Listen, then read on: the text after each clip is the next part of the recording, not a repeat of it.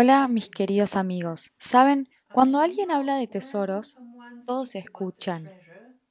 ¿Un tesoro? ¡Wow! ¿Qué podemos tomar de él? ¿Qué podemos obtener? Especialmente cuando este tesoro es muy valioso y cuando el tesoro dura para siempre. Eso es lo máximo. Es exactamente a lo que Jesús se refiere en el Evangelio cuando dice, acumulen tesoros para el cielo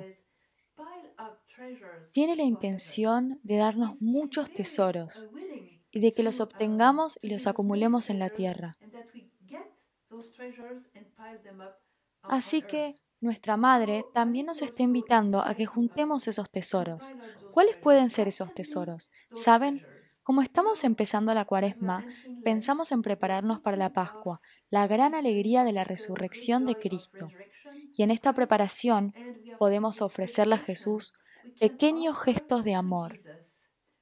No usaría la palabra sacrificio, porque la palabra sacrificio casi desapareció del vocabulario en nuestra sociedad de hoy.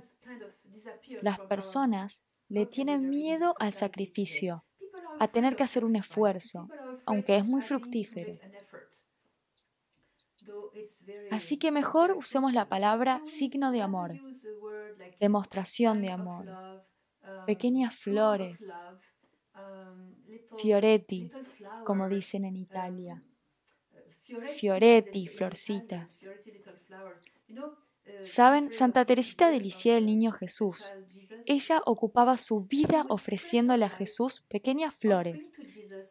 Estas pequeñas fioretti, estos sacrificios chicos, hasta el punto que le dijo a Jesús, que escribió en su libro, Historia de un alma, que nunca le negó nada a Jesús.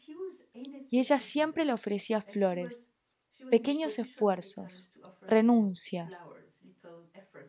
Así que ella es una gran maestra y los invito en esta cuaresma a sentarse verdaderamente a pensar qué pueden darle a Jesús. Jesús, en esta cuaresma, ¿qué esperas de mí? Jesús, ¿cómo puedo ayudarte? ¿Cómo puedo ayudarte a participar en el trabajo de la redención de las almas? ¿Sabe Jesús?